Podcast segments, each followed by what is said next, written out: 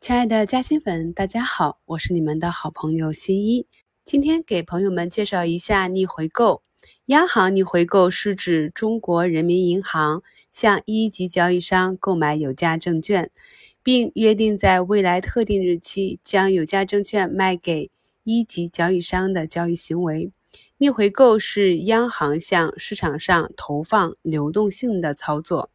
那简单来讲，它可以是看作一个我们投资者借出资金获得利息的一个短期贷款行为。有的时候判定当下的行情不好，要控制仓位，所以在开盘的时候直接把百分之六十的仓位打去逆回购，这样全天想买也买不到喽。这也不失为一种管住手的好办法。那具体应该如何操作呢？我们可以在交易界面选择卖出，输入比如说二零四零零一这样的代码，融资价格就是年化利率，数量呢有十万起步和一千起步，一千呢像一三一八一零这样的代码。详细的操作界面我会贴图到本节目的简介中。我们也可以在交易软件界面中找到国债逆回购这个选项。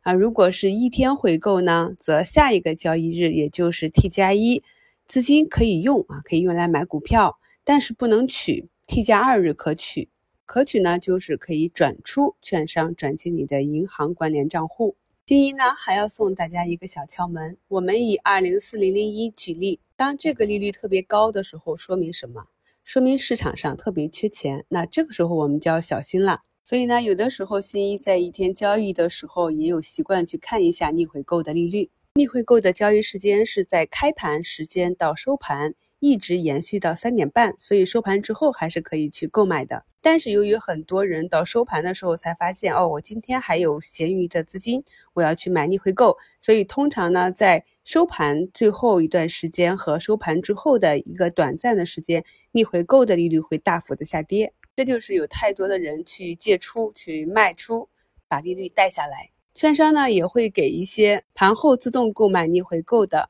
设置，大家有需要的话也可以去设置一下。像新一呢，一般都是设置在三点二十五分以后，因为在这之前，如果我想到了，我就会手工申购，手工申购的手续费要比系统代理申购的手续费要低一些。并且你借出金额之后，它系统会给你算出你本次借出的金额会得到多少利息，扣除多少手续费。还有一个要点就是每周四、每周五，由于涵盖了周末，所以一天算四天的利息哦。当我们市场上比较缺钱的时候，就能感觉到周四和周五成交量萎缩，大家都喜欢把钱去做逆回购。市场的涨跌是有很多原因综合影响的，大家也可以留意逆回购这个小窍门。